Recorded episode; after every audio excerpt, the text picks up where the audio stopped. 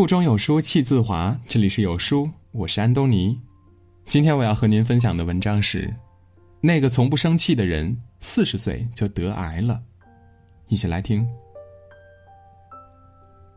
十一的时候回老家，发现小区里面有人在办白事儿，跟父母一打听才知道，楼下的一位邻居去世了，说是得了肝癌，发现时就已经是晚期了，两个多月人就没了。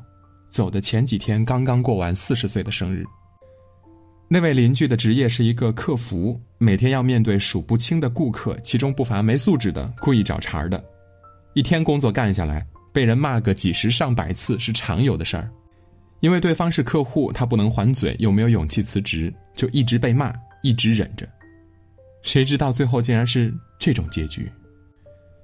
当时我看着十多岁的小孩抱着自己母亲的遗像。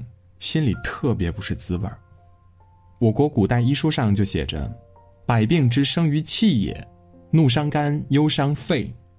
不愉快的情绪可以使内脏活动和内分泌系统失常，胃口不佳，消化不良。长期烦闷苦恼还会导致血压升高和冠心病。所以，为了健康着想，有些人就会在自己感到生气时，不停的告诉自己‘气大伤身，不要生气’，从而强行把这股气给压下去。”殊不知，把气憋在心里比生气更伤身，因为所有你硬压下去的情绪，最后都会成为健康的隐患。奥地利的精神医生 Steckel 提出一个理论，叫做躯体化。他指，如果一个人内心承受了太多的负面情绪，当焦虑、恐慌、愤怒或者是悲伤到达临界点时，身体就会很诚实的做出反应，来表达那些被压抑的情绪。简单点说，就是人憋久了就会生病。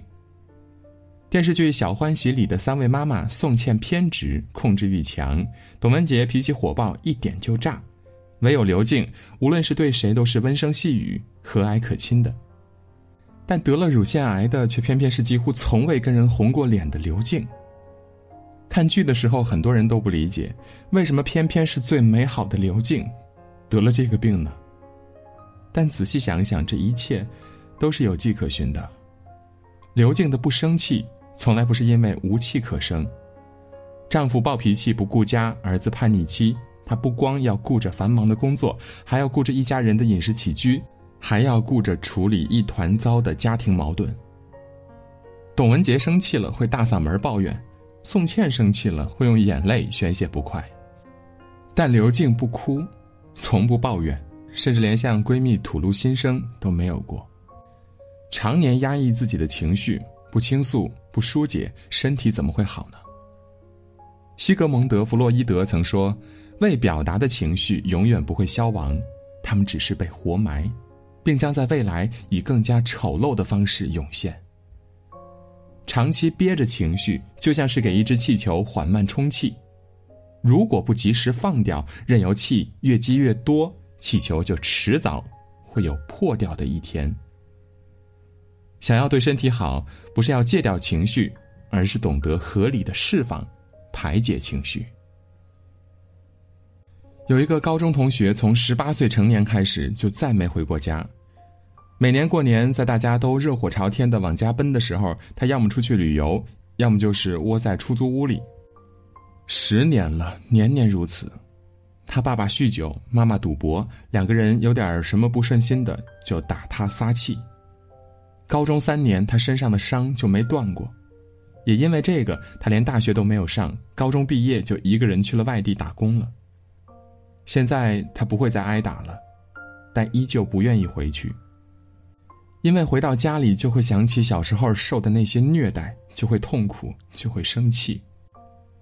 家里的七大姑八大姨劝了他无数次，过去的事情就让他过去吧。你父母年纪都这么大了，但他就是铁了心，除了按时支付赡养费之外，没有多余的交流。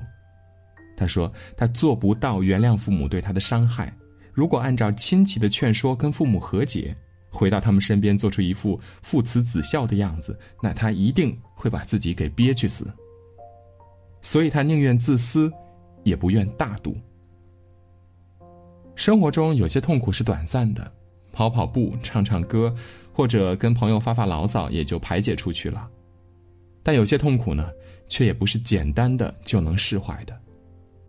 我们可能都有这样的经历：对方对自己做了很过分的事情，并造成了严重的伤害，我们想要发火，一堆人却围了上来劝我们说：“你别跟他计较，他都道歉了，你就别揪着不放了。”于是自己明明很生气，却碍着面子不能发作，只能硬生生的把这口气给忍下来，憋得胸口直疼。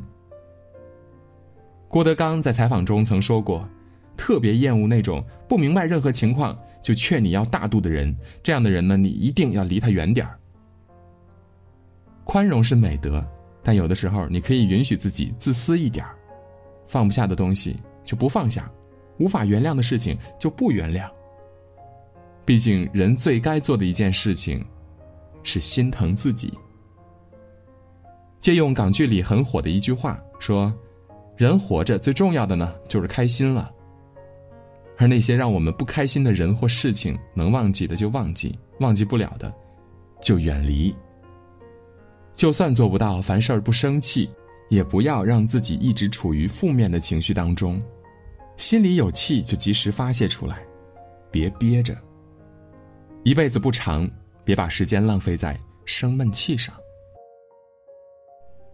今天的文章就到这里。在这个碎片化的时代，你有多久没有读完一本书了？长按扫描文末的二维码，在有书公众号菜单免费领取五十二本好书，每天有主播读给你听。如果你喜欢今天的文章，记得在文章的末尾点个再看，或者把文章分享至朋友圈，让更多的朋友和有书一起成长。我是安东尼。明天清晨，我依旧在有书等你。早安。